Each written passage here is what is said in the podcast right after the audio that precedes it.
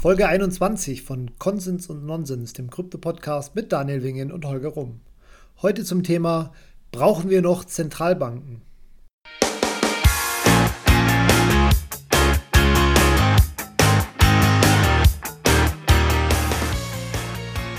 Herzlich willkommen zu Konsens und Nonsens. Hallo Daniel. Hallo Holger. Ja, wir haben heute zwei Gäste und zwar ist das äh, einmal die Stefanie von Jan. Hallo Stefanie. Hallo. Und den Alexander Bechtel haben wir heute. Hallo Alexander. Hallo zusammen. Genau, und wenn wir zwei Gäste haben, dann müssen der Daniel und ich uns äh, vornehm zurückhalten, sonst wird die Folge viel zu lang. Und das macht aber auch gar nichts, weil ähm, ja gefühlt 90 Prozent, äh, ähm, was ich über das heutige Thema weiß, habe ich sowieso von Alexanders Podcast gelernt. Und ansonsten stimme ich eigentlich größtenteils mit äh, Stefanis Einschätzung der Dinge überein. Aber das Thema geht, ist, ist heute über Zentralbanken. Aber vielleicht stellt ihr euch erstmal kurz vor. Stefanie, magst du kurz beginnen? Ja, sehr gerne. Also ich unterrichte VWL an Universitäten hier in Deutschland, hauptsächlich an der Form in München. Und da bin ich auch nochmal tiefer, sage ich mal, in die Keynesian Economics nochmal eingestiegen. Also nachdem ich alles, sage ich mal, nochmal neu gelernt habe, als ich mich zuerst eben in die Tiefe mit Austrian Economics und Bitcoin äh, beschäftigt habe, bin ich dann nochmal zurückgekommen zu Keynesian Economics und äh, habe ich, hab ich, sag ich mal, mit einem neuen Selbstbewusstsein auch diese Theorien mal hinterfragen können und nicht nur sagen, ja, weil das mein Prof sagt, ist alles richtig. Ähm, und ja, da sind mir auch ein paar äh, Ungereimtheiten auch in der Theorie aufgefallen und dann habe ich natürlich mir auch das gesamte Zentralbankensystem auch kritisch hinterfragt und auch die Rechtfertigung über Keynesian Economics hinterfragt und ja, ich hoffe, dass ich dann hier eben auch sehr äh, wichtige Beiträge hinzufügen kann. Du hast auch einen Artikel zu dem Thema geschrieben, ne? Genau, also ich, mein letzter Artikel mhm. war, äh, inwieweit eben Zentralbanken eine Kontrolle auf die Wirtschaft ausüben und nicht nur auf die Wirtschaft, sondern letzten Endes auch über das Individuum, das an die Wirtschaft geknüpft ist. Das ist mein letzter Artikel gewesen und der Artikel davor war über die Geldschöpfung. Also wie wird Geld wirklich in dem Zentralbankensystem geschöpft? Spannend. Danke, Stefanie. Alexander? Ja, hallo, Alexander Bechtel mein Name. Ich bin Doktorand aktuell an der Uni in St. Gallen. Ich unterrichte dort auch VWL bzw. VWL und, und Finanzen. Ähm, ja, bin da jetzt am Ende meiner Promotion. Das sage ich zwar schon seit einiger Zeit, aber äh, so Ende des Jahres, Anfang nächsten Jahres äh, sollte das Ganze ein Ende nehmen. Habe jetzt während der letzten Jahre äh, mal ein gutes Jahr, 15 Monate, glaube ich, bei der Europäischen Zentralbank verbracht, in einem Forschungsprojekt und habe auch einige Co-Autoren bei der EZB, mit denen ich also wissenschaftliche Papiere veröffentliche. Ähm, ja, war eine Zeit lang in Stanford an der Universität, habe dort geforscht und da ja, kommt auch so ein bisschen mein, meine Tech-Affinität zum Vorschein, weil ich, ich bin auch ein sehr tech-affiner Mensch und beschäftige mich deswegen jetzt so mit der Schnittstelle auch von Geld, Politik, Geldtheorie und Technik und das führt mich dann zum Thema digitale Währungen. Und Holger, du hast das ganz kurz erwähnt, da veröffentliche ich seit einem guten Jahr einen Podcast zu dem Thema, wo es also auch um, um dieses Thema Kryptowährungen, Bitcoin und auch andere digitale Währungen geht. Bitcoin, Fiat und Rock'n'Roll, super Podcast. Wie gesagt, ich habe sehr, sehr viel davon gelernt von einem Thema, äh, das ich sozusagen als, als letztes von diesem ganzen, von diesem ganzen Themenkomplex gelernt habe. Ähm, also hört mal rein, wirklich sehr, sehr gut erklärt in wirklich teilweise 15, 20 Minuten Folgen. Ähm, großer Fan. Danke dir. Genau, nachdem du äh, ja eher auf der Seite der Zentralbanken, also ich möchte jetzt noch nicht schon hier Fronten aufmachen, aber du kennst dich ja ganz gut äh, oder du hast jetzt auch direkt bei der Zentralbank gearbeitet. Vielleicht magst du kurz darlegen, was ist denn eigentlich das Mandat von Zentralbanken oder ihre Aufgabe? Ähm, ja, warum gibt es Zentralbanken? Ja, wenn wir uns jetzt mal die Europäische Zentralbank ansehen, und das gilt auch für die Bundesbank und die meisten anderen europäischen Zentralbanken, die sind ja jetzt zusammengeschlossen in diesem Verbund, der dann die Europäische Zentralbank ergibt. Und deren Ziel ist es ganz einfach, Preisniveaustabilität herzustellen. Und da, da fängt es schon an, denn Preisniveaustabilität definiert die EZB als eine Inflationsrate von knapp unter, aber nahe zwei Prozent. Das heißt, eine stabile Inflationsrate von knapp unter nahe zwei Prozent. Das ist das Ziel der EZB und das ist auch das einzige Ziel der EZB.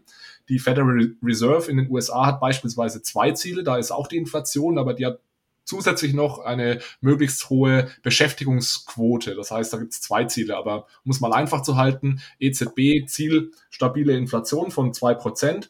Und ganz generell kann man sagen, dass eine Zentralbank eigentlich eines von zwei ganz bedeutenden wirtschaftspolitischen Instrumenten ist. Wir haben da auf der einen Seite die Fiskalpolitik, das ist das, was vom Staat kommt. Also es sind sowas wie Konjunkturprogramme, ja, der Staat gibt Geld aus, um die Wirtschaft anzukurbeln. Und das zweite ist eben die Zentralbank mit der Geldpolitik. Da geht es dann darum, durch eine, normalerweise durch eine Änderung des Zinses eben die Wirtschaftsteilnehmer dazu zu bringen, mehr zu investieren und so die Wirtschaft wieder anzukurbeln. Okay, das war sehr gut äh, zusammengefasst. Ähm, das, äh, da schließt uns vielleicht gleich die erste Frage an. Brauchen wir diese Zentralbanken überhaupt? Vielleicht gehen wir direkt in die Vollen. Äh, ist, ist das ein sinnvolles äh, Mandat, das die Zentralbank hat? Brauchen wir das? Ja, also das ist eine sehr gute Frage eigentlich. Und ich meine, ich komme jetzt aus dem wissenschaftlichen Bereich, wo sehr viel zu Zentralbanken geforscht wird, aber da stellt man sich eigentlich nicht täglich die Frage, ob es jetzt Zentralbanken braucht oder nicht.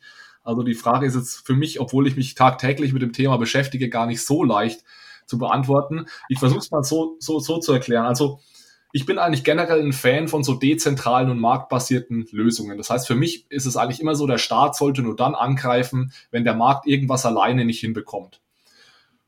Und mein Problem so mit den sehr libertären Menschen ist, dass sie immer davon ausgehen, dass der Markt eben alles hinbekommt. Ja, wir werden sicherlich noch ein bisschen über die österreichische Schule sprechen.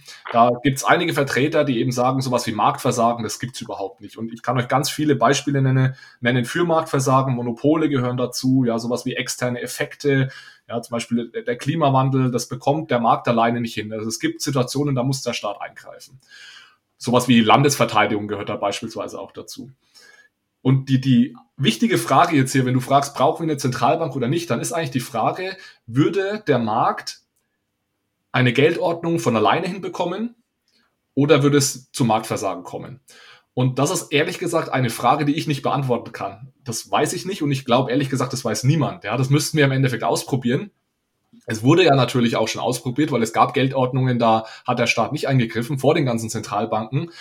Aber wenn wir uns jetzt dann mal ansehen, warum wurden denn diese Zentralbanken gegründet? Ja, dann war es beispielsweise bei der Federal Reserve ein Grund oder der Hauptgrund, warum diese, die Fed gegründet wurde, weil, weil es extrem viele Bankruns und Rezessionen in den Jahrzehnten vorher gab. Also es war dann 1907, gab es eine ganz große Rezession und das Bankensystem war damals wirklich kurz vor dem Zusammenbruch und dann kam da die große Stunde von vom JP Morgan, ja, Bank gibt's ja heute noch, die damals, aber damals hat der Gründer gelebt und der war einer der ähm, einflussreichsten Banker und der damals 1907 alle großen Banker in den USA versammelt und hat dafür gesorgt, erstens, dass das Bankensystem gerettet wird in dem Moment und zweitens haben die in dieser Runde dann beschlossen, wir brauchen so etwas wie eine Zentralbank, die als sogenannter Lender of Last Resort auftritt. Was bedeutet das? Das ist einfach eine Institution, die eben Liquidität bereitstellt, wenn die Märkte verrückt spielen. Ja, wenn irrationales Verhalten herrscht, wenn Leute eben äh, ihre Depositen alle gleichzeitig abhe abheben wollen, wenn es zu Bankruns kommt, dann brauchen wir eine Institution, die die gesunden Banken, denen es eigentlich gut geht, die aber in dem Moment dann einfach illiquide sind, die die rettet. Das war so die, die, der Ursprung, der Ursprung der Fed. Also, um es kurz zusammenzufassen, ich kann nicht sagen, ob es komplett ohne Zentralbanken zum Marktversagen führen würde, aber wenn wir uns zumindest von einigen Zentralbanken die Gründungsgeschichte ansehen, dann war das ein Grund, weil der Markt damals eben nicht funktioniert hat, dass man gesagt hat, wir brauchen jetzt sowas wie eine Zentralbank. Hat er das wirklich nicht? Ich sehe Stefanie jetzt schon vor meinem bildlichen Auge äh, mit den Hufen scharren. ähm, aber ich würde sagen, bevor wir ihr das Wort übergeben, noch eine Frage an dich von mir, Alex. Ähm, äh, die EZB hat ja das Mandat, wie du gesagt hast, ähm, Preisstabilität äh, von Konsumgütern zu, er, zu erzielen, sozusagen. Ne? Ähm, gemessen am, wenn ich korrigiere mich, wenn es falsch ist, am Güterpreisindex. Ne? Mhm, genau, Verbraucherpreisindex. Verbraucherpreisindex. Verbraucherpreisindex heißt der, glaube ich, ja. Genau. Ähm, was, was ich mich immer wundere, ist, warum, warum wird es eigentlich Stabilität genannt, wenn es eigentlich ja doch eine, eine kontinuierliche ähm, Erhöhung der Preise als Ziel vorgibt? Also ich meine, wenn man eine Inflationsrate von 2% als Vorgabe nimmt, dann ist ja Stabilität ja eigentlich nicht das wirkliche Ziel ja, stabile Entwertung könntest du es nennen, ja. Also ja, genau. da gebe ich dir 100% recht und ich bin ehrlich gesagt auch kein großer Fan davon, ähm, von diesem 2% Inflationsziel und die EZB hat ja jetzt aktuell äh, ja, revidiert sie, was heißt revidiert sie, überarbeitet ihre Strategie oder denkt zumindest drüber nach und da konnte jeder Feedback geben und mein Feedback war wirklich, dies, das Inflationsziel auf 0% abzusenken, weil ich kaufe diese Argumente nicht so ganz ab, äh, warum man dann 2% braucht. Ja, das, man, es gibt da verschiedene Argumente. Ein Argument ist, weil man so einen kleinen Puffer braucht, weil man auf jeden Fall die Deflation vermeiden will, weil es dann zu Deflationsspiralen kommen kann. Das heißt, Deflationsspirale bedeutet, ähm, ich weiß, die Preise werden günstiger über die Zeit. Das heißt, ich kaufe nicht heute meine neuen Laptops, sondern warte noch und kaufe ihn erst morgen oder in einer Woche. Da, dadurch geht der Konsum zurück und es ist dann schädlich. Aber ehrlich gesagt, stabile Deflation ist genauso wenig oder ja, ist genauso schädlich wie stabile Inflation. Ich glaube, was wirklich wichtig ist, ist, dass es stabil ist und dass äh, gewisse Erwartungen erfüllt werden. Und ich glaube auch ehrlich gesagt, dass wenn wir jetzt 0% hätten, dass das nicht allzu viel verändern würde, weil was ja zählt, ist im Endeffekt, wie viel kann ich mir von meinem Vermögen leisten am Ende. Und wenn wir jetzt 0% Inflation hätten, dann gäbe es einfach weniger Gehaltserhöhungen am Ende. Ja, jetzt haben wir einfach gewisse Gehaltserhöhungen. Wichtig ist, was habe ich am Ende in der Tasche und was kann ich mir kaufen von meinem Geld. Aber im Endeffekt mhm. hast du recht, ja, es ist nicht wirklich stabil. Mhm. Da kommen wir auf jeden Fall gleich nochmal zurück, äh, drauf genau. zurück. Ähm, Stefanie, was, was ist denn äh, deine Auffassung für die Existenz oder der Grund für die Existenz von Zentralbanken? Und Alex hat ja auch gerade eben auch die Gründungsgeschichte der, der Federal Reserve angesprochen. Äh, du hast da, glaube ich, ähm, auch eine unterschiedliche Meinung basierend auf deinen Recherchen und ähm, auch wenn man sich zum Beispiel so Bücher wie The ähm, jetzt weiß ich den Namen nicht mehr ganz genau, aber The, The Monster of Jekyll Island oder sowas heißt das Buch, glaube ich, äh, anschaut, da wird die äh, Gründungsgeschichte der Federal Reserve ja auch ein bisschen anders dargestellt. Ja, genau. Ja, ähm, bevor ich jetzt die Frage gleich beantworte, was der Grund für die Existenz der Zentralbank ist, würde ich gerne nochmal zurückgehen auf das Szenario, das Alex schon besprochen hat, wieso eben diese Zentralbank ähm, geschaffen wurde. Also damals gab es eben noch diesen Goldstandard. Da hat man Gold bei einem Verwahrer hinterlegt. Dieser Verwahrer war dann die Bank und der hat dann Lagerscheine ausgegeben. Und äh, mit diesen Lagerscheinen hat man dann einen Anspruch auf das Gold, das bei dem Verwahrer war. Und diese Lagerscheine konnte man dann auch als Geldsubstitut nutzen, ähm, weil jemand anderes dann diesen Lagerschein eben auch einreichen konnte. Der war also nicht personalisiert. Und das ist dann, sage ich mal, das Geld geworden, ähm, also Papiergeld, wo aber eben Gold dahinter lag. Ähm, und was dann passiert ist, dass mehr Lagerscheine ausgegeben wurden, als Gold existiert. Und das ist auch eine mögliche Definition von einem Fractional Reserve Banking. Eine andere Definition ist, dass ein gewisser Teil äh, dieses Goldes in, neu investiert wurde. Ähm, und nur ein gewisser Teil im vorgehalten wird für die Bankruns. Also das sind zwei verschiedene Definitionen und das ist auch immer ganz wichtig, das im Kopf zu behalten. Also quasi Kreditvergabe. Äh, ja, genau, das würde jetzt gleich kommen. Also verschiedene Möglichkeiten, also Kreditvergabe ist so das klassische Beispiel, dass eben, wenn die Bank einen Kredit vergibt, dass dann ein neuer Lagerschein ausgestellt wird, der aber nicht durch Gold gedeckt ist. Mhm. Ähm, mit QE ist es auch möglich, äh, Geld zu kreieren und mit dem neu kreierten Geld dann Dinge zu kaufen. Das geht sogar noch einen Schritt weiter. Äh, meines Wissens gab es das noch nicht im Goldstandard. Ähm, aber das vielleicht so als Hintergrundwissen. Und manche Banken haben das mehr auf die Spitze getrieben als andere. Also manche haben mehr ungedeckte Lagerscheine ausgegeben als andere. Und die Banken, die das weniger gemacht haben, die haben dann gesagt, ja, nee, von dieser betrügerischen Bank wollen wir die Schecks nicht mehr annehmen, weil wir wissen, das ist nicht mit Gold gedeckt. Es sind so viele ungedeckte Lagerscheine, das ist für uns nichts wert. Und deswegen wurde dann eben dieses äh, zentrale Clearing-System kreiert, dieses Zentralbankensystem letzten Endes. Also es schreibt auch die Zentralbank, das habe ich in meinem ersten Artikel tatsächlich dieses Zitat auch reingebracht äh, zur Geldschöpfung. Ähm, deswegen wurde diese Zentralbank kreiert, um eben auch diese Banken zu retten. Also alle können gerettet werden, auch die betrügerischsten, sage ich mal, die ganz viele unbedeckte Lagerscheine ausgeben. Und Morel Rothbard. Zu denen JP Morgan vermutlich auch gehörte, ne? Ja, er hat das ja alles instigiert. Also er ist da ähm, einer der Hauptfiguren daran. Ähm, genau, und Murray Rothbard, ähm, eben ganz großer Vertreter der österreichischen Schule, der hat in seinem Buch äh, Man Economy and State, Power and Market eben geschrieben, dass dieses Verhalten des Ausgebens von ungedeckten Lagerscheinen eben der Standard geworden ist. Jetzt in unserem Fiat-System. Und es ist auch der Standard geworden. Und es ist sogar noch mehr geworden eigentlich, eben dass nicht nur bei diesen Krediten Geld aus dem Nichts kreiert wird. Das entspricht von der Buchung her ganz exakt diesen ungedeckten Lagerscheinen. Die Buchungssätze habe ich eben auch in meinem Artikel für, für diejenigen, die sich, die da noch tiefer einsteigen wollen. Und genau das Gleiche passiert auch bei Quantitative Easing. Also die Bank kreiert neues Geld, mit dem sie dann Vermögenswerte aufkaufen kann. Das ist, kann man sich vorstellen, so ja, ich habe jetzt kein Geld, äh, dein Haus zu kaufen, Daniel, deswegen kreiere ich das Geld aus dem Nichts und kaufe das. Also mhm. das hört sich doch eigentlich nicht so schön an. Und äh, Rothbard hat ähm, das auch so auf den Punkt gebracht, dass es eigentlich eine Enteignung ist.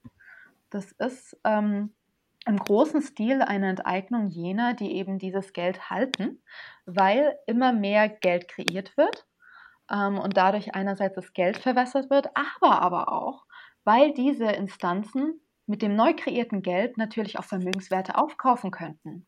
Mhm. Und jetzt müssen wir uns halt fragen, an wen geht dieses neu kreierte Geld zuerst? Und das ist dieser Cantillon-Effekt. Also jemand, der keine Vermögenswerte vorweisen kann, der bekommt jetzt keinen günstigen Kredit der kann, bekommt nicht äh, viel Geld, mit dem er dann dieses Geld zum, zum Arbeiten, zum Kapitalschöpfen nutzen kann, eben weil er nichts hinterlegen kann, deswegen hat er einen viel höheren Zinssatz. Äh, diejenigen, die schon eh, eh hohe Vermögenswerte haben, die bekommen dann einen sehr günstigen Kredit. Jetzt mittlerweile geht es ja schon Richtung Nullzins oder äh, für, für, äh, für Regierungen schon beim Negativzins, was ja das gesamte logische, logische Handeln eben aushebelt. Und ähm, da wird das Ganze jetzt auf die Spitze getrieben. Also in dieser Situation sind wir drin. Und ähm, der Grund für die Existenz der Zentralbanken wird eben in dem Buch ähm, Die Kreatur von Jekyll Island, von dem du auch schon gesprochen hast. Ah, ja, ja.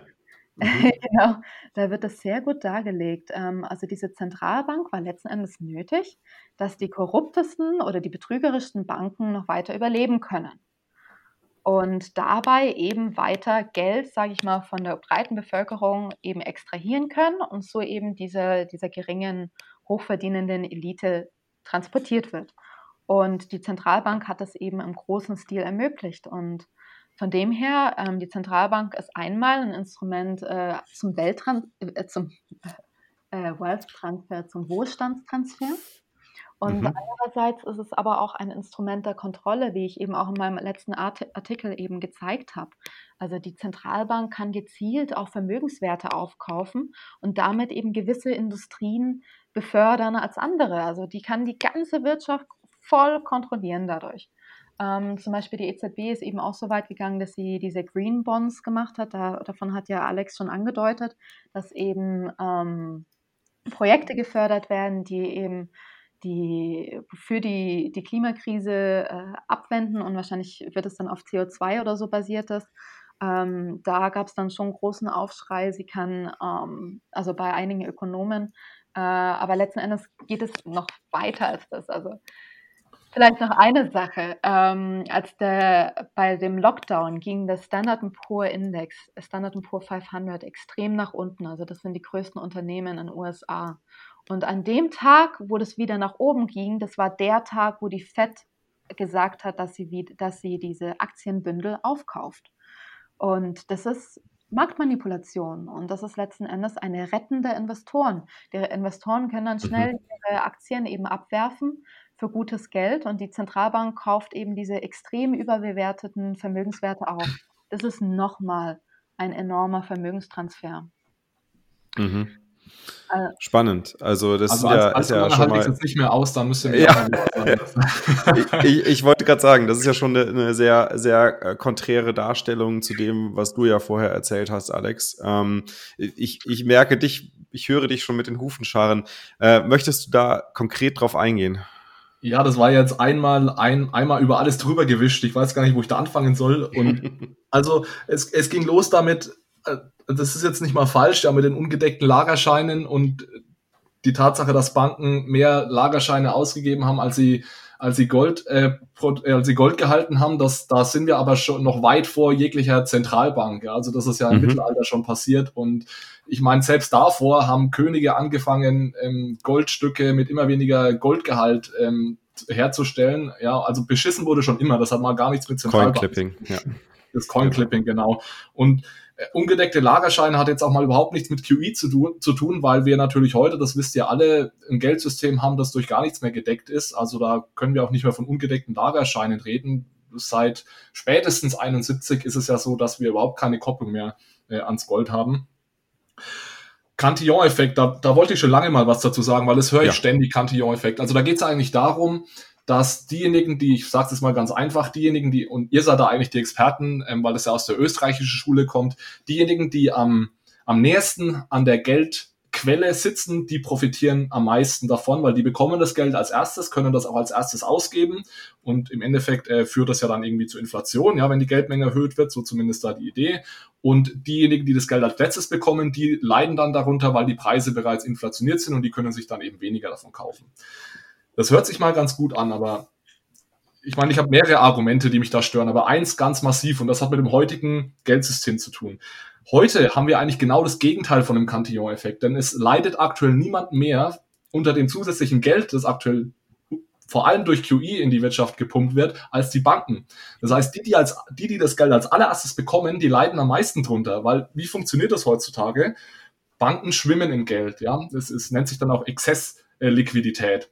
Die wissen gar nicht, wohin mit ihren ganzen Zentralbankreserven. Die müssen diese Zentralbankreserven, die sie übrig haben, aber zurück zur Zentralbank, bei der Zentralbank parken. Also jede Bank hat ein Konto bei der Zentralbank, so kann man sich das vorstellen. Die Zentralbank äh, bucht da immer mehr Geld auf dieses Konto und gleichzeitig bestraft sie die Banken aber dadurch, dass sie negative Zinsen verlangt. Also der, die sogenannte Deposit Facility Rate, das ist die, die, der Zins, den die Banken an die Zentralbank zahlen müssen, der liegt bei minus 50 Basispunkten, also minus 0,5 Prozent.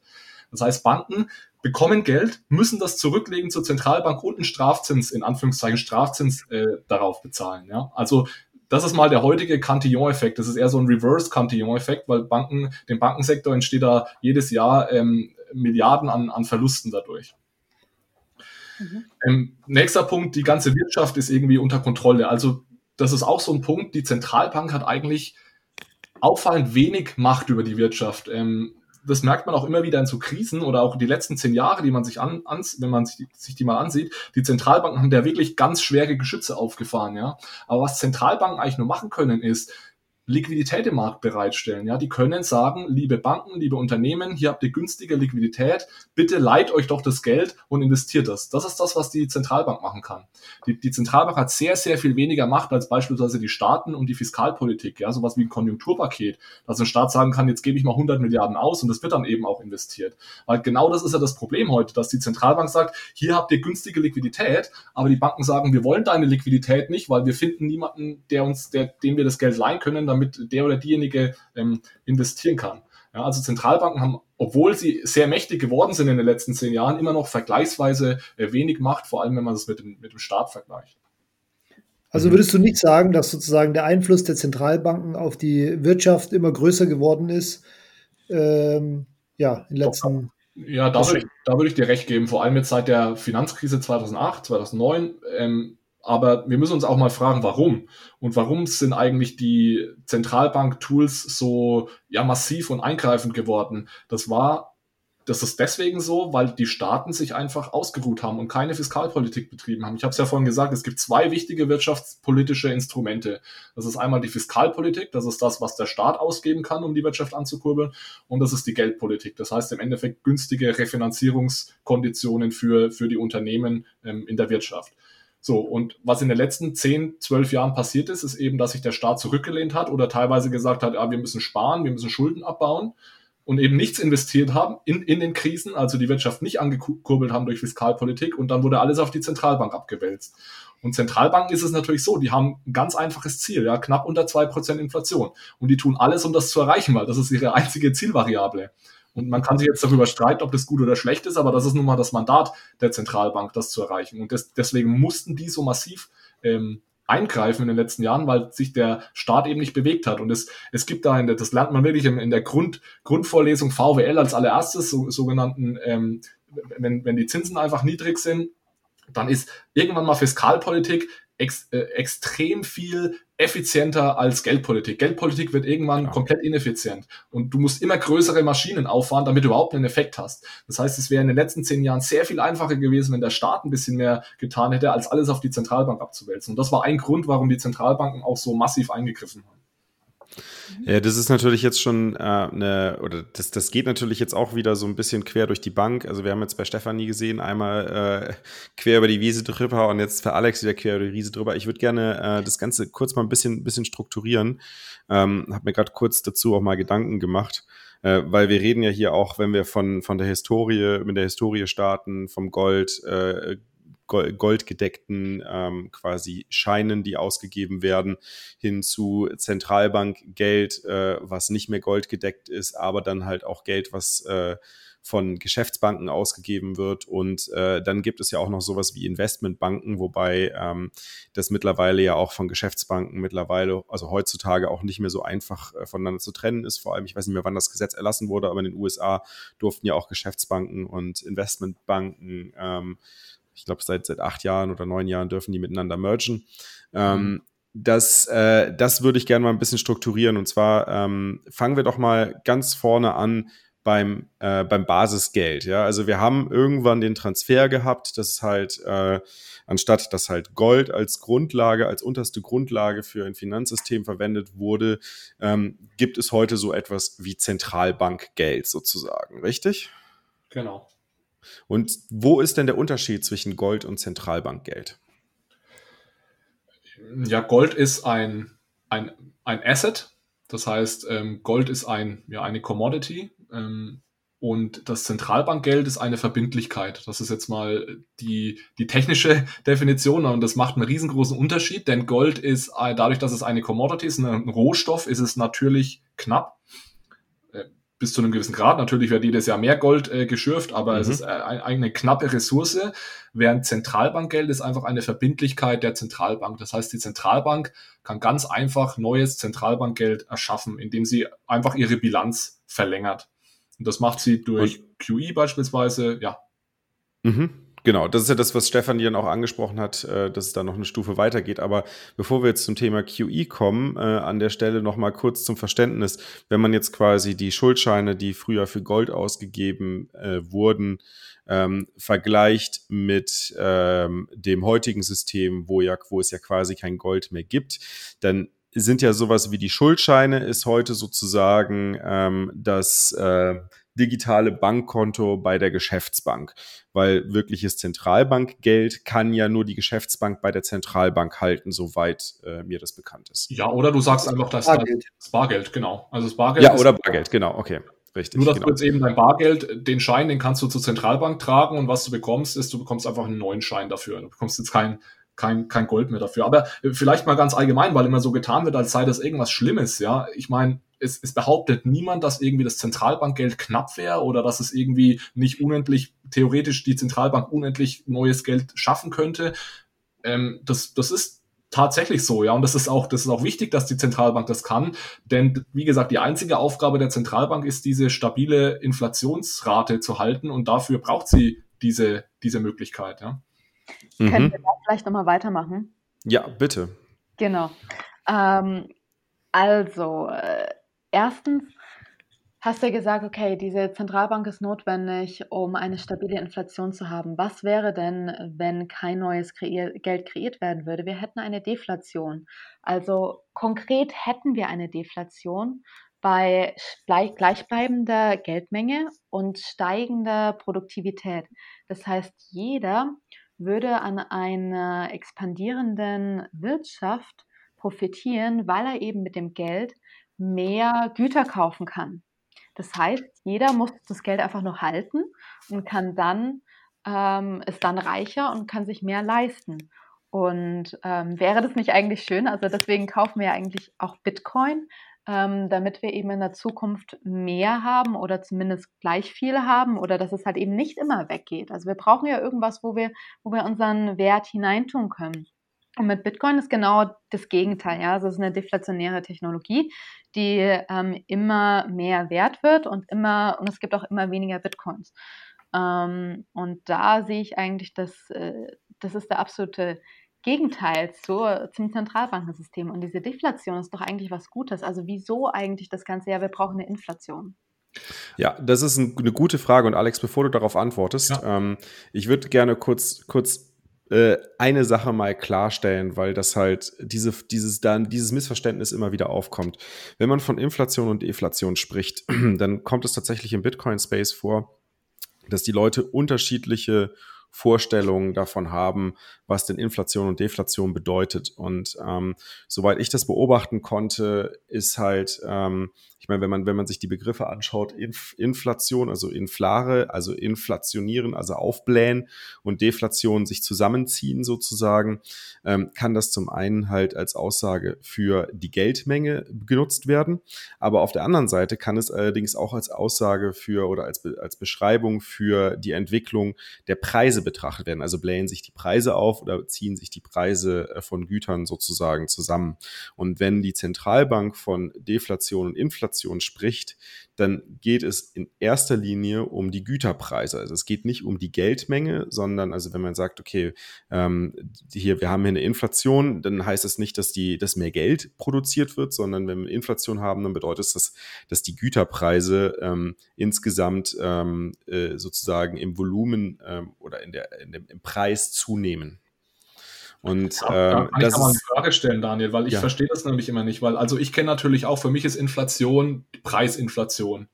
Genau. Ich, ich verstehe nicht, ich glaube, das kommt ja auch aus der österreichischen Schule, warum man zu einer, klar, wenn man dem Wort nachgeht und das heißt aufblähen, dann denkt man vielleicht eher an die Geldmenge, aber genau. es ergibt meiner Meinung nach wenig Sinn zu sagen, Inflation ist eine Aufblähung der Geldmenge, weil das schaut nur eine Seite der Medaille an. Bei der Geldmenge genau. geht es ja immer um Angebot und Nachfrage. Und klar kannst du sagen, ich, ich erhöhe die Nachfrage, äh, ich erhöhe das Angebot an Geld und nenne das Inflation. Aber wenn die Nachfrage noch schneller steigt als das Angebot in dem Moment, kann, kann sogar sein, dass ich eine Preisdeflation habe. Deswegen, ich verstehe mal nicht, warum wir nur über die Geldmenge, nur über das Geldangebot reden. Das sagt mir mal eigentlich noch gar nichts aus, was im Endeffekt mit den Preisen passiert. Ja, genau, genau. richtig. Die muss immer auch berücksichtigt werden. Produktivität und inwieweit die Geldmenge eben erweitert wird.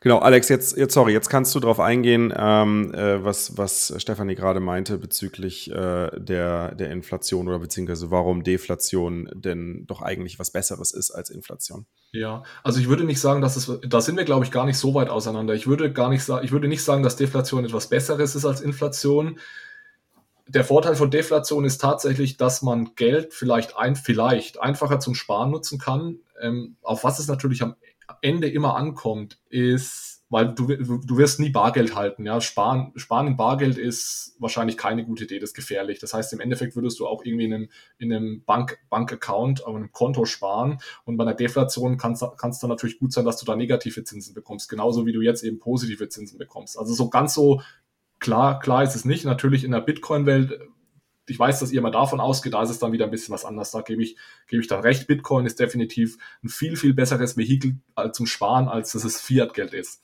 Aber Fiat-Geld mit Deflation ist nicht automatisch ein besseres Vehikel zum Sparen. Den Punkt wollte ich nur machen. Und der zweite mhm. Punkt, ähm, warum ich nicht glaube, dass Inflation sehr viel schlechter ist, ist, weil es im Endeffekt kommt es auf die Stabilität an. Also wichtiger ist, glaube ich, lieber ein oder zwei Prozent Inflation und dafür stabil, als eine Deflation und extrem in, instabil. Und wenn ich nämlich eine fixe Geldmenge habe, dann kann das kann es ganz schnell dazu führen, dass ich dann eine sehr, sehr hohe Fluktuation habe. Das heißt nämlich dann nicht, dass ich eine konstant 1-2% Deflation habe, sondern es ist je nach Konjunkturzyklus, kann es dann auch mal minus 7, 8% oder dann eben doch mal in die Inflation reingehen. Und genau das ist ja das, was die Zentralbank versucht zu verhindern. Ja, genau. Also das Geld ähm, widerspiegelt ja eigentlich dann die Produktivität. Also wenn die Produktivität dann zunimmt und das, die Geldmenge klapp, knapp bleibt, dann wird das Geld mehr wert, wenn die Produktivität abnimmt und ich eben weniger Gütereinheiten mit dem Geld kaufen kann. Dann haben wir eine Inflation, obwohl die Geldmenge gleich bleibt. Also widerspiegelt das eigentlich sehr schön die Wirtschaft wieder. Ja, in einer idealen Welt, aber es kann ja auch mal so externe Schocks geben, jetzt beispielsweise Corona, ja, und dann hast du plötzlich ähm, Riesensprünge da drin. Die haben wir ja jetzt sogar mit Zentralbank, obwohl die Zentralbank massiv eingreift. Und ihr, ihr könnt euch vorstellen, wie das aussieht, wenn da dann keine Instanz da ist, die versucht, das ein bisschen zu korrigieren. Und da passieren dann einfach Dinge, da bin ich mir nicht sicher, äh, ob, ob wir das wollen, ja, weil dann einfach. Zum Beispiel? Ein ganz konkretes Beispiel. Ja, lass uns doch mal vielleicht auf das Corona-Beispiel eingehen. Wir können uns mhm. ja mal überlegen, was wäre denn in einer Welt ohne Zentralbank, wenn wir jetzt ähm, äh, durch diese Corona-Krise gegangen wären. Ja, ich, Hattest du nicht eine Podcast-Folge dazu? Ich glaube, da haben wir sogar bei 21 drüber gesprochen. Ach, genau, das war's. Ja, und, und bei diesem Bitcoin-Meeting haben wir da auch mal drüber gesprochen. Ähm, also das ja, Thema kam schon mal auf, ja. Aber ich, ich glaube, ich weiß nicht, ob ich das Beispiel gebracht habe, aber das ist einfach was, was ich selbst mitbekommen habe, weil ich, ich arbeite hier in St. oder habe hier in St. Gallen in einem Fitnessstudio gearbeitet. Und die mussten natürlich jetzt auch, die mussten dicht machen während Corona, ja. Das Problem ist jetzt, die, das Gute war, sie hatten Möglichkeiten über die Schweizer Nationalbank und auch über den Schweizer Staat Notfallkredite zu beantragen. Das heißt, die haben Liquidität bekommen, die konnten Kurzarbeit anmelden, das war ja so ein weiteres Vehikel und haben so geschafft, eben über Monate, obwohl sie keine Einnahmen hatten, äh, ihre Mitarbeiter zu bezahlen und das Ganze am Laufen zu halten. Und das, das war in dem Fall sogar ganz wichtig, weil das Studio wurde neu eröffnet vorher, da wurde viel investiert. Ja, das hat ja einen gewissen Mehrwert für die Community. Ja, und ohne diese Kredite hätte dieses Studio mit Sicherheit zumachen müssen, weil es gab, es gab kein Cashflow, ja, es gab keine, keine Kunden, die irgendwie das Geld vorbeigebracht haben. Das heißt, so ein Unternehmen geht insolvent. Das heißt, diese Assets, die da investiert wurden, da stehen dann die Geräte rum, ähm, die, die sind dann plötzlich wertlos, ja, und man kann jetzt nicht anfangen, diese Assets zu liquidieren. Du kannst jetzt nicht eine Klimmzugstange verkaufen, um Liquidität zu erhalten, um deine, deine Bediensteten zu bezahlen. Ja, das, das wäre in, der, in der perfekten Welt wäre das vielleicht möglich, aber das geht halt nicht. Da gibt's Friktionen. Und deswegen ist es nicht so, dass das, du, du das Studio langsam liquidieren kannst und so das Ganze am Laufen zu halten, sondern das macht dicht. Und da entstehen Schäden, die dann eben längerfristige Schäden sind, weil das Studio macht dann nicht nach einem Jahr wieder auf, wenn alles wieder anläuft, sondern da ist erstmal dann äh, Schicht im Schacht, weil das ganze Unternehmen einfach äh, pleite gegangen ist. Ja, da muss man natürlich jetzt auch vorsichtig sein bei so einem Beispiel, weil äh, frisch eröffnetes Fitnessstudio bedeutet halt, äh, der Betrieb war noch nicht lange aufrecht und das Unternehmen wäre noch nicht dazu in der Lage gewesen, halt genug Rück Rücklagen für eine solche Situation sozusagen zu bilden. Ich glaube, das Problem, was wir, ähm, und das ist ja auch der Grund, warum halt die Zentralbank auch so viel Geld in die Märkte pumpt, ist, dass wir grundsätzlich die ähm, Herausforderung haben, dass fast kein Unternehmen, sowohl im Mittelstand als auch auf Konzernebene, dazu in der Lage ist, Rücklagen zu bilden. Zum einen, weil halt äh, das Asset, was sie dafür verwenden könnten, halt ihnen quasi sozusagen der Kaufkraft durch die Finger rinnt. Aber auf der anderen Seite gibt es auch keinen Anreiz dafür, Rücklagen zu bilden, weil halt das die Investoren Punkt, ja halt auch ständig äh, fordern, dass halt Maximum investiert wird und zwar auf Pump. Und dadurch haben wir eine Situation äh, in Europa, also ich glaube, die Deutsche Zentralbank hat den Bericht letztes Jahr rausgebracht, ähm, äh, bei deren Studio, äh, Studie sie zu dem Ergebnis gekommen sind, dass, ich bin mir nicht mehr ganz sicher, entweder 28 oder 36 Prozent äh, sind die beiden Zahlen, die ich im Kopf habe, an Zombie-Unternehmen in Europa existieren. Und äh, das bedeutet im Endeffekt, dass halt 35, 6, 8, entweder 28 oder 36 Prozent der Unternehmen in Europa sofort hops gehen würden, wenn ihnen der Geldhahn in Form von Krediten zugedreht wird. Und das zeugt halt auch davon, wie, ähm, wie was für eine instabile Situation eine solche Geldpolitik, in der Sparen und Rücklagen bilden äh, nicht incentiviert ist, ähm, herbeiführen kann. Und wenn natürlich dann eine Krise wie Corona kommt, dann muss natürlich die Zentralbank und der Staat reagieren, um diese Unternehmen nicht sofort äh, hops gehen zu lassen. Ja, also ich glaube, Zombie-Unternehmen, ich beziehe mich da jetzt auf eine Studie der, der Bank für internationalen Zahlungsausgleich, die wird da normalerweise immer hergezogen, das waren weniger als 20 Prozent und die sind angestiegen, da gebe ich dir recht ähm, und das ist sicherlich ein Problem.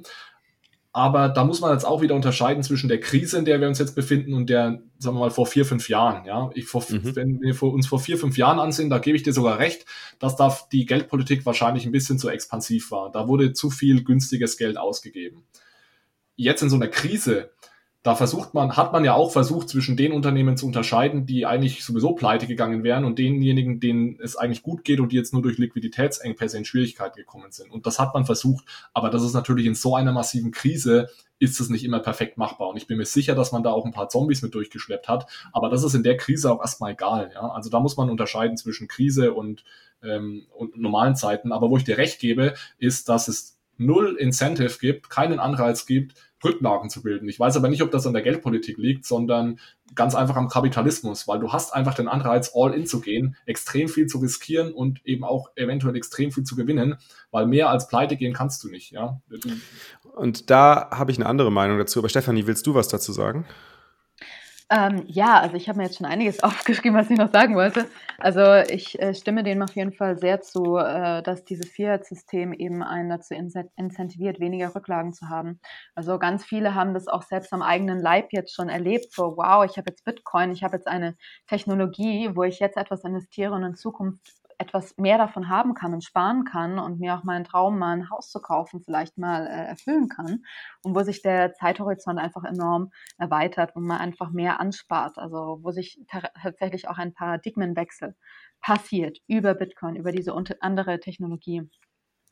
Ähm, dann wollte ich auch noch sagen, bei diesem Beispiel mit, äh, mit dem Fitnessstudio. In, ich meine, das ist ja ein normalerweise gutes, gutes Unternehmen gewesen. Und wenn da nicht die Bank eingesprungen wäre, dann hätte da auch eine private Person prinzipiell einsteigen können, wenn jeder einfach mehr gesparen könnte ähm, und dann einfach dort investieren oder auch einen Kredit noch geben, für, um das eben zu unterbrücken, also mhm. überbrücken. Also ich kann mir vorstellen, dass der Privatmarkt da eben einspringen könnte. Und dann ist eben auch die Frage, wenn ähm, wenn wir nicht dieses Zentralbankensystem hatten, hätten, dann hätten wir auch eine kleinere Regierung. Und dann wäre ein Lockdown, so wie das jetzt war, vielleicht auch gar nicht möglich gewesen. Das ist das andere. Also ganz viele fragen sich nicht nur, ob ähm, Staaten Bitcoin erlauben, sondern ob Bitcoin eben Regierungen noch erlauben. Und das ist dann natürlich nochmal eine, einen Schritt weiter gedacht. Ähm, mhm. Aber ich würde sagen, wir bleiben trotzdem mal beim Thema Zentralbanken an der Stelle, weil das Thema mhm. Zitadellen äh, würde, glaube ich, hier an der Stelle den Rahmen ein bisschen sprengen. Genau, genau. Äh, noch eine Sache zu, äh, zu dem, dass die Zentralbank ja jetzt mehr gedruckt hat, ähm, um eben das aufzufangen. Um aber die Inflation gleich bleiben zu lassen, hätte sie ja eigentlich Geld aus dem Markt extrahieren müssen, weil wir haben ja weniger Produktivität. Und wenn wir weniger Produktivität haben und eine gleichbleibende Inflation wollen, dann müssen wir Geld ja extrahieren eigentlich. So kommen wir ja automatisch in eine enorme Inflation rein. Aber da musst du ja zwischen der kurzen und der mittleren und langen Frist äh, unterscheiden, weil du siehst ja, jetzt haben wir eine extrem niedrige Inflation, obwohl unglaublich viel Geld in die Wirtschaft gepumpt wurde. Also das Argument kann ja nicht ganz funktionieren, weil sonst müssten wir jetzt schon in einer unglaublichen Inflation sein. Und ich glaube, da müssen wir einfach unterscheiden zwischen, wenn wir vom Geld in den Markt pumpen sprechen und Inflation. Das ist mal ein ganz wichtiger Punkt. Die Zentralbanken pumpen ja seit Jahren viel Geld in den Markt. Warum mhm. sehen wir denn nicht schon seit, also seit 2008 spätestens, ja? Wieso sehen wir denn nicht schon seit zehn Jahren Inflation? Das ist ja mal irgendwie eine Also Frage, ich sehe die. Also ich sehe ich seh die sehr deutlich. Also ich, ich muss mir nur mal die Immobilienpreise und die Aktienpreise anschauen. Also da zeichnet sich die Inflation noch mal deutlicher ab als in den Konsumgütern. Aber selbst wenn ich mir eine, eine, eine Supermarktrechnung von vor zehn Jahren und heute vergleiche, da ist ein Riesenunterschied. Ja, vielleicht ist es die Kernfrage, wie hoch ist die tatsächliche Inflation? Weil wir haben den Verbraucherpreisindex, der, der berechnet wird, aber ja, vielleicht eure beide Meinung. Wie, wie hoch haben wir eigentlich tatsächlich gerade Inflation, wenn man mal sich einen, einen vollständigen Warenkorb ansehen würde? Hm. Also zu einem Gibt es irgendwelche Studien? Also zu einem vollständigen Warenkorb gehören auf jeden Fall auch Vermögenswerte dazu. Also das würde ja sonst die Idee bringen, dass äh, Menschen immer nur bei äh, bei einer Miete sind und nicht niemals ihr eigenes Haus mal haben und niemals selbstsouverän dann auch leben können. Ich meine, sein eigenes Haus zu haben gehört zur Selbstsouveränität dazu, sondern eben nur konsumieren und gerade noch arbeiten, so ungefähr. Ähm, aber ich meine, Menschen wollen auch mal äh, sein, ihr eigenes Eigenheim haben. Und von dem her, äh, das ist nicht berücksichtigt. Also die Häuserpreise sind nicht berücksichtigt. Und da habe ich vor kurzem ähm, mir bei, in den, die, die Häuserpreise in den USA angeschaut wir hatten 2008 den Dip, den bekannten Dip natürlich, also zuerst hoch und dann runter. Und jetzt sind wir noch weit drüber hinaus als das, den Wert, äh, den Häuserindex, den wir 2008 hatten. Also wir haben wieder eine Blase und diese Blase ist wieder durch dieses billige Geld eben angetrieben worden, diese Boom- und Bust-Zyklen. Das ist Zentralbank gesteuert. Und das bringt immer diese enorme Rezession, dieses Chaos, dieses Wirtschaftsversagen mit sich. Ähm, du hast gefragt nach konkreten Zahlen. Also es ist auf jeden Fall weit höher, die Inflation, weil eben ganz wichtige Assets nicht berücksichtigt wurden. Ähm, aber ich habe da keine konkreten Zahlen, aber das ist noch auf äh, meiner To-Do-Liste dann noch äh, tiefer einzusteigen und das mal alles niederzuschreiben. Ja, falls Alex, das überhaupt geht. Alex, du hast, in der, du hast ja in der EZB äh, gearbeitet. Ähm, äh, hast du dich auch mit den, dem Konsumerpreisindex beschäftigt und wie er zusammengestellt wird? Nee, jetzt nicht in meiner Arbeit bei der EZB. Ich meine, was, boah, da bin ich wirklich kein Experte, aber so, soweit ich weiß, wird da ja einfach ein standardisierter Warenkorb genommen und ich glaube sogar, das läuft über Umfragen, für was die Leute einfach im Durchschnitt Geld ausgeben. Also man, versucht da wirklich ähm, möglichst realitätsnah einen Konsumwarenkorb von einem dem Standardbürger zu wiederzugeben. Hm. Und es ist wirklich nicht so, dass da sind keine Assetpreise dabei, aber es ist auch die Frage, ob das sinnvoll ist, weil es ist ja auf der einen Seite. es geht ja um Konsumgüter, ne? Genau, und, und nicht ums Investieren. Also die Frage ist nicht, ich glaube nicht, dass dieser Korb irgendwie falsch ist und ich glaube auch, der spiegelt recht gut wider, für was der durchschnittliche deutsche Bürger sein Geld ausgibt und auch in, der, in welchem Verhältnis, dass das auf weder auf dich noch auf mich noch auf Holger noch auf Stefanie genau zutrifft, das ist, denke ich, klar. Also es ist eben ein Durchschnitt, ja. Ich glaube, was man da eher äh, kritisieren kann, und da bin ich eigentlich bei euch, dass man sagt, Sollten denn Zentralbanken sich wirklich nur diesen Verbraucherpreisindex ansehen oder sollten Zentralbanken nicht auch versuchen, Assetpreise noch näher besser unter die Lupe zu nehmen? Das machen sie natürlich schon. Äh, gerade in der Schweiz hier wird es ganz massiv gemacht, aber es, es ist eben keine Zielvariable für die, für die Zentralbanken. Das heißt, den Zentralbanken ist es erstmal überspitzt gesagt egal, wie heiß der Häusermarkt gelaufen ist, solange die Konsumenten Preisinflation noch sehr niedrig ist. Ja, also die Diskussionen werden übrigens auch geführt schon seit langer Zeit. Das große Problem mit diesen Assetpreisblasen ist, dass man immer erst im Nachhinein weiß, ob es eine Blase war oder nicht. Ja, können wir einfach mal in Bitcoin gehen. Wir 2017, keine Ahnung, im Juni oder Juli, da wussten wir alle nicht, ob das jetzt eine Blase oder ist oder nicht. Ich meine, je länger es dann ging in 2017, desto sicherer wurden wir uns dann vielleicht. Aber ich meine, wir waren uns nie hundertprozentig sicher, ob es jetzt wieder komplett nach unten geht oder ob es einfach nochmal doppelt so weit nach oben geht. Du kannst es, während du in dieser Blase steckst und während die sich entwickelt, ist es extrem schwierig zu sagen, mhm. ob wir gerade in der Blase sind oder nicht. Im Nachhinein ist es natürlich immer, ja, Hindsight-Bias. Da ist es immer super einfach ja. zu sagen, ja, es war, war ja klar, dass das eine Blase war, aber ganz so, ganz so klar finde ich das mal nicht. Und deswegen tun sich da Zentralbanken eben auch schwer, das irgendwie als Zielvariable zu nehmen, weil es extrem schwer ist zu sagen, wir sind jetzt hier in der Blase oder nicht. Mhm. Das ist, ist ein guter Punkt. Äh, aber vielleicht nochmal, um, um auf diese Blasenbildung zurückzukommen, was, was, was ich mich ja auch immer frage, ist also, wenn ich halt nicht ähm, oder wenn ich halt keinen Anreiz habe, Euro zum Sparen zu verwenden ähm, oder halt immer mehr Leute halt daran zweifeln, Euro zum Sparen zu verwenden, äh, dementsprechend suchen sie ja nach alternativen Möglichkeiten, halt ihren, ihren Wert in die Zukunft oder ihr Vermögen in die Zukunft zu transferieren und nutzen dafür ja genau solche alternativen Assets, also äh, Immobilien, ähm, Investmentimmobilien sozusagen, Aktien. Und dadurch steht ja, entsteht ja quasi so ein, so ein äh, monetärer Premium äh, auf diesen Assets, der eigentlich mhm. viel mehr widerspiegelt, als was diese Assets eigentlich wert sind. Äh, basierend auf dem, was da drunter steckt sozusagen. Also wie, wie ist das Unternehmen bewertet, wie solide ist das so und so weiter. Und auf der anderen Seite natürlich, okay, ähm, wie viel kann ich mit dieser Immobilie eigentlich äh, wirklich oder was hat diese Immobilie wirklich für einen Wohnwert am Ende und ähm, wie, wie berechne ich den eigentlich, äh, so dass ich sagen kann, hey, das, das ist einfach eine völlig überbewertete äh, Immobilie und das liegt daran, weil halt dort jemand halt oder weil dort viele Leute versuchen, in Immobilien ihr Vermögen zu speichern äh, oder das ist quasi eine Immobilie, die, die ist absolut gerechtfertigt im Preis und äh, stellt halt einfach nur äh, eine Darstellung dessen, wie oder bildet halt nur das wieder ab, was halt zum Beispiel die Nachfrage in einer bestimmten Stadt darstellt, sozusagen. Ne? Ähm, was, was hat es eigentlich mit diesen, mit diesen monetären Prämien auf sich, Alex? Und würdest du sagen, dass, äh, dass eine Zentralbank da einen Einfluss drauf hat? Vielleicht auch von Stefanie hier eine Meinung zu? Ja, also, oder Stefanie, willst du anfangen? Ich will nicht, will ja, nicht zu viel reden. Klar. ähm, also ich sehe das auf jeden Fall so wie du, Daniel. Ähm, aber ich würde es ein bisschen anders mir vorstellen. Also wenn es mehr günstiges Geld gibt, dann ähm, kann ich eben dieses günstige Geld aufnehmen und dieses nutzen und dann eben investieren. Und wenn einfach mehr Geld da ist, dann ist äh, und aber nur eine begrenzte Anzahl von Immobilien und dann werden diese Immobilienpreise letzten Endes steigen, weil die Menschen sagen, ja, wohin mit dem Geld? Also diejenigen, die halt dann das, das viele Geld haben. Und dann ähm, werden eben, wird die Nachfrage oder wird die, wird auch werden die Menschen mehr bereit sein, mehr zu zahlen für diese Immobilien.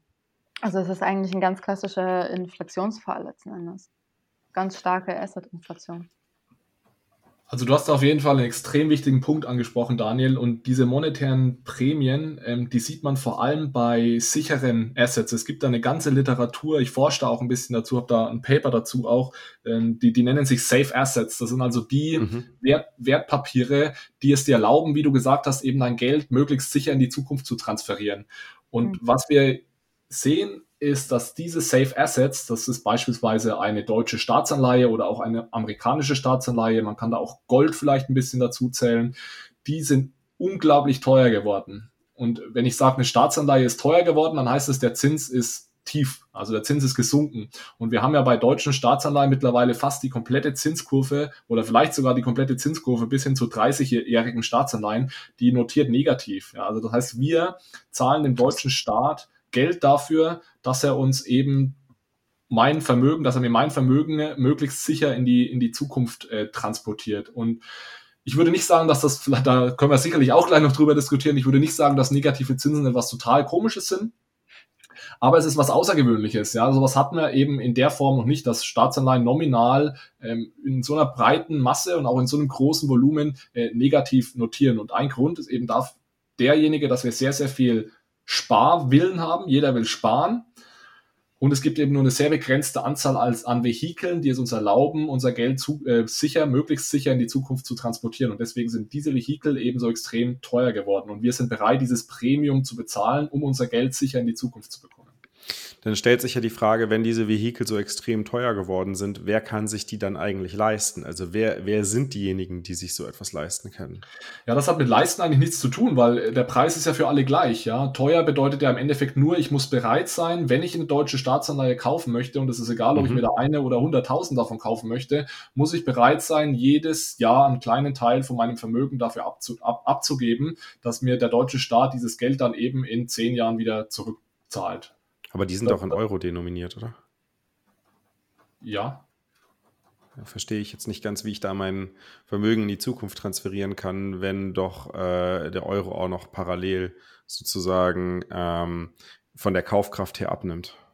Ja, das muss ich natürlich mit einberechnen. Also im Endeffekt zählen die realen Zinsen. Wenn du jetzt natürlich eine extrem hohe Inflationserwartung hast, dann ähm, kommt, kommt die noch mit oben drauf. Aber ich meine, du siehst. Nee, ich meine bei Negativzinsen, wenn ich, wenn ich Negativzinsen habe und auch noch gleichzeitig eine, ja. ähm, eine Kaufkraftverlusterwartung habe, wie kann dann äh, eine Staatsanleihe eine, ein sicherer äh, Werttransfer ähm, sein, also Zukunftswerttransfer sein? Also da geht es ganz einfach darum, dass du eben sicher bist bei beim deutschen Staat und auch beim US-Staat, dann ist es eben in US-Dollar, dass du sicher sein kannst, dass du, den, dass du das, was draufsteht auf der Anleihe, auch in zehn Jahren okay. wirklich wieder bekommst. Also den Betrag, der da draufsteht, den bekommst du sicher. Es geht wirklich nur darum. Und klar hast du da die Inflation, das, ist, das hast du aber immer. Ähm, wenn du jetzt in Gold sparst, hast du eben die Preis, ähm, die, das Risiko durch den Preis. Also du siehst ja daran, dass diese, dass die Zinsen so negativ sind, dass diese Vehikel aktuell genutzt werden, um das Geld eben in die Zukunft zu transportieren.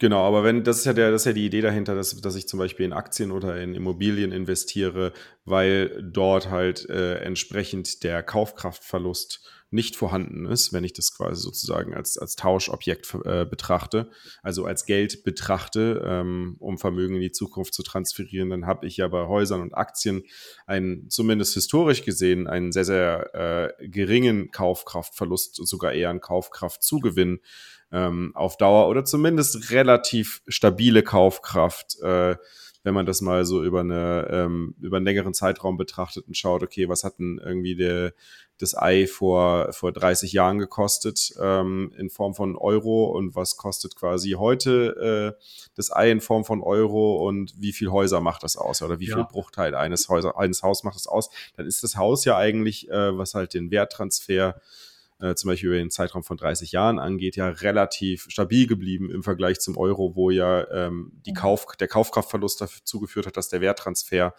ähm, nicht mehr so wirklich ähm, äh, aus, ausschlagkräftig war sozusagen. Ja, gebe ich, geb ich dir recht, aber du musst einfach sehen, wer sind denn die großen Fische bei uns im Finanzsystem und wer mhm. muss denn das meiste Geld in die Zukunft transferieren? Das sind nicht du und ich, das sind auch nee. nicht mal diejenigen, äh, nicht mal diejenigen Einzel, Einzelanleger, die ultra reich sind, sondern das sind Pensionskassen, das sind Versicherungsunternehmen, die haben doch die viele Liquidität, die machen noch einen ganz, ganz großen Teil. Da gibt es sogar interessante Statistiken von der EZB, die machen einen ganz, ganz großen Teil äh, dessen aus, was irgendwie Liquidität, die in die Zukunft transportiert werden muss. Und die dürfen gar nicht in Aktien und Immobilien investieren. Die sind ja. per Gesetz verpflichtet, in möglichst liquide, ja, normalerweise Staatsanleihen zu investieren. Und das ist auch ein Haupttreiber dieser, dieser Zinsen.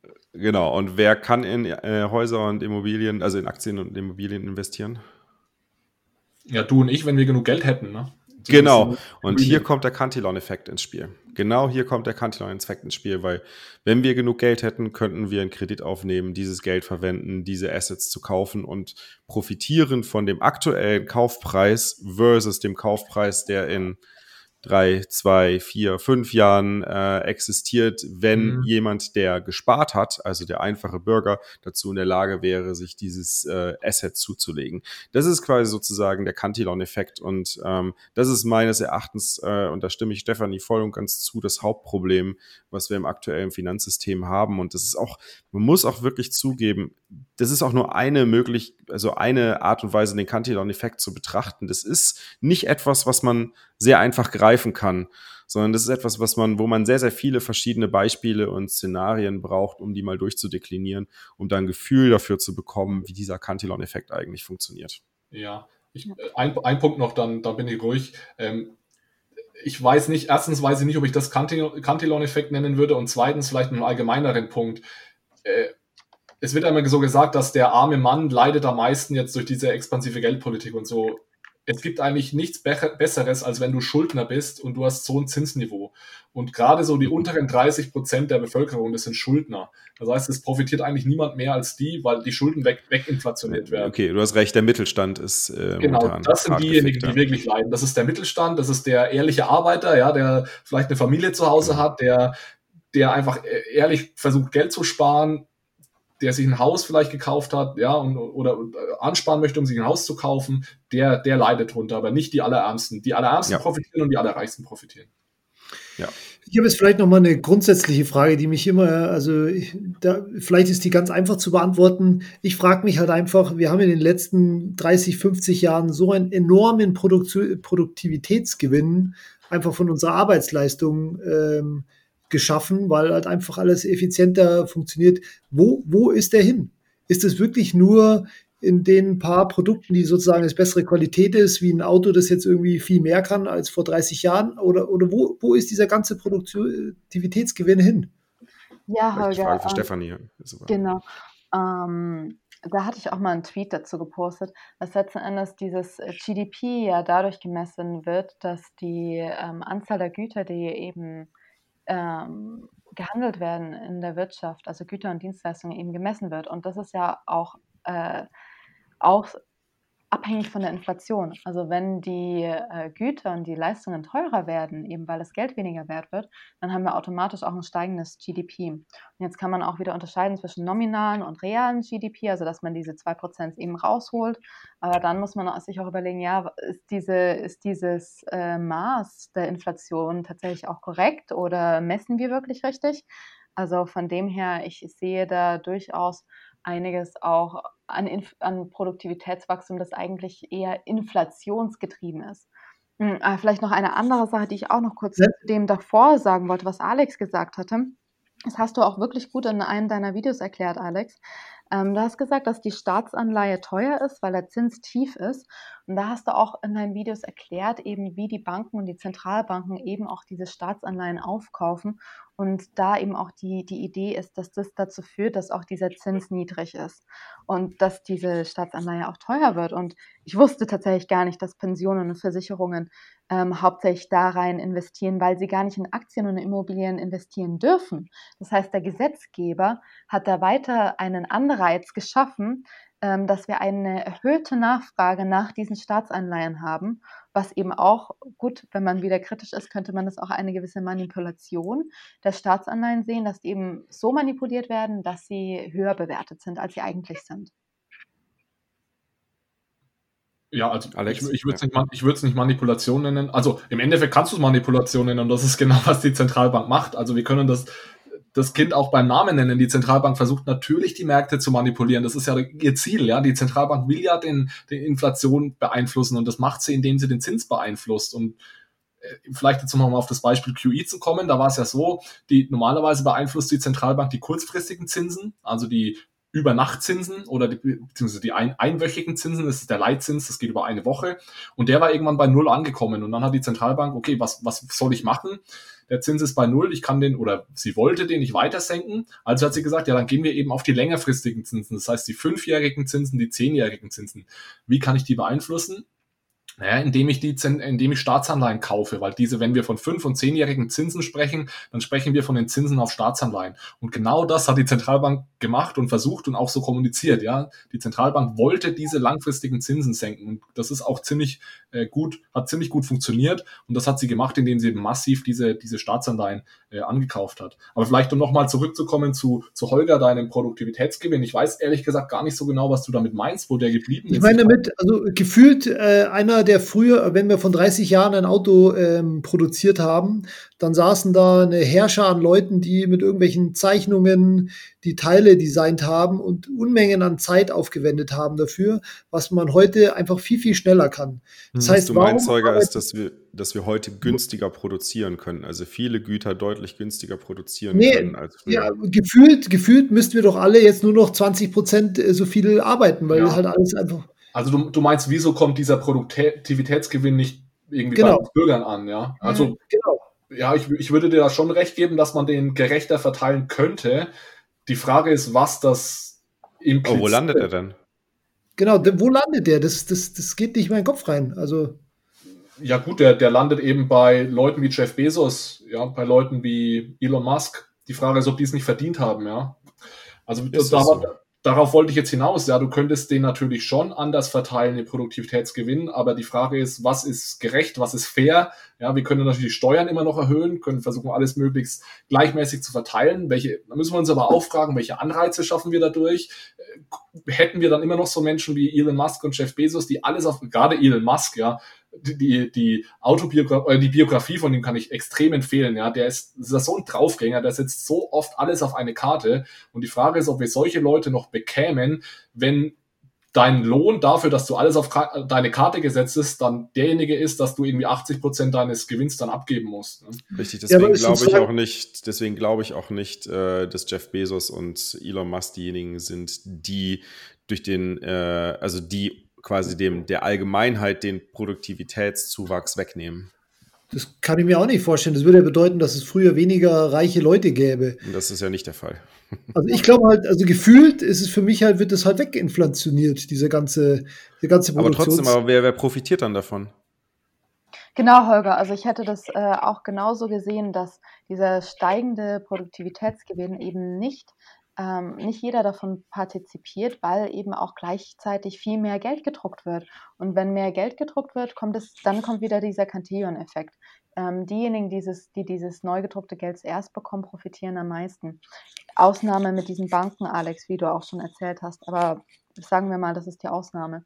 Ähm, in einer Ökonomie, wo wir eben keine Inflation hätten oder keine Manipulation eines knappen Gutes, also wie äh, echter Goldstandard oder sagen wir mal Bitcoin-Standard, ähm, da wäre es durchaus der Fall, dass äh, Produktivitätsgewinne, dass jeder davon partizipiert, da eben jeder äh, mit diesem Geld, das er hat, dann eben mehr Güter kaufen kann. Sagen wir mal, es gab nur 100 verschiedene Güter und plötzlich mehr Produktivität, gibt es plötzlich 150.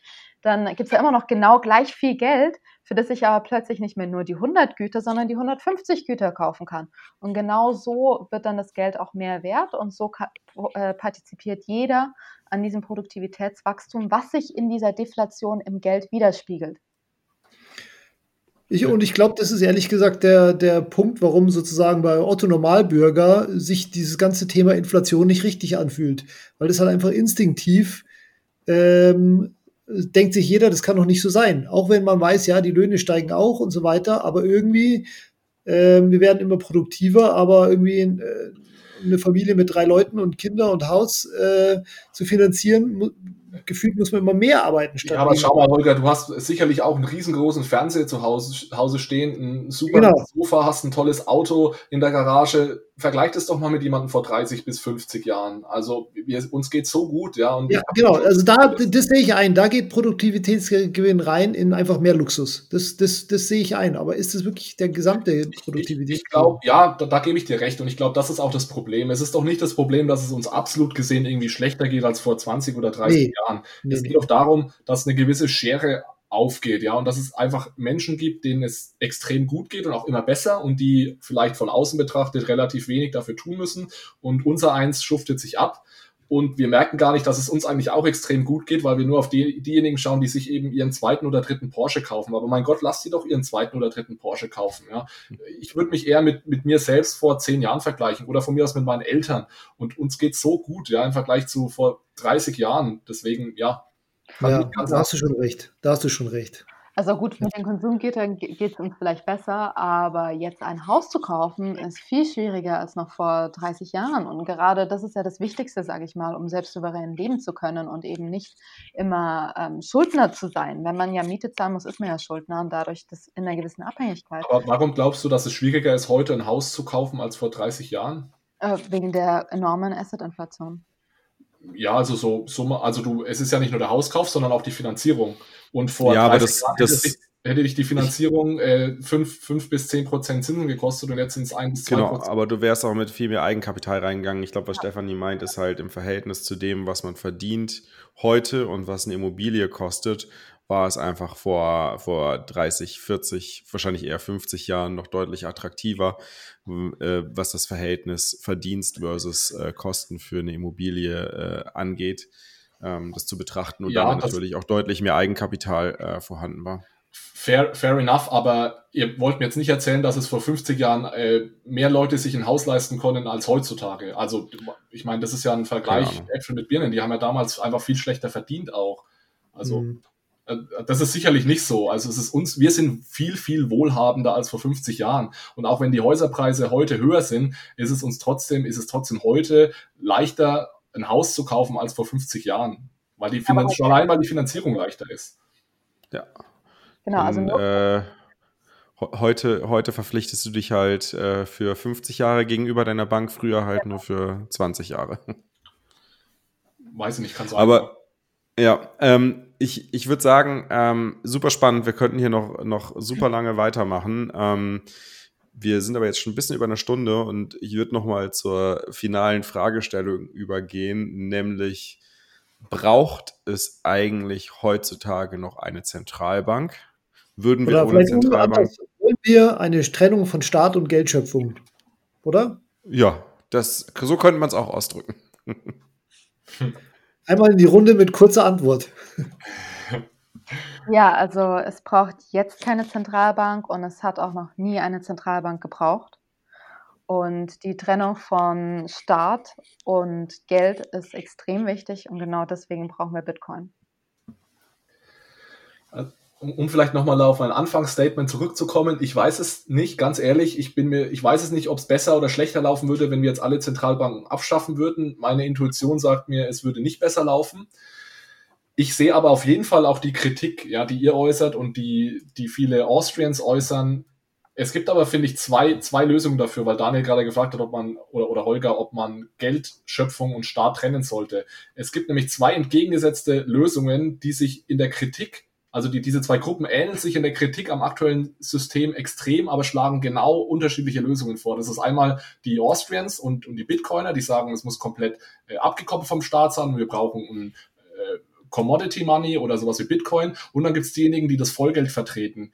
Die haben genau dieselbe Kritik an unserem heutigen Finanzsystem und sagen aber, wir müssen der Zentralbank oder dieser vierten Gewalt, die sie dann in Deutschland monetative nennen würden, der müssen wir noch mehr Macht geben, dass eben 100 Prozent der Geldschöpfung vom Staat kommt. Ja, nur nee, Moment, stopp, stopp, stopp, stopp, stopp. Da muss, man, da muss ich aber jetzt noch mal ganz kurz einhaken, äh, Alex, weil soweit ich äh, die monetative und auch die das Idee von Vollgeld verstanden habe, bedeutet es eigentlich im Endeffekt, dass halt die Kreditgeldschöpfung auf ein absolutes Minimum reduziert werden soll bei den Geschäftsbanken, aber dass halt die Zentralbank die volle Macht über die Geldschöpfung erhält.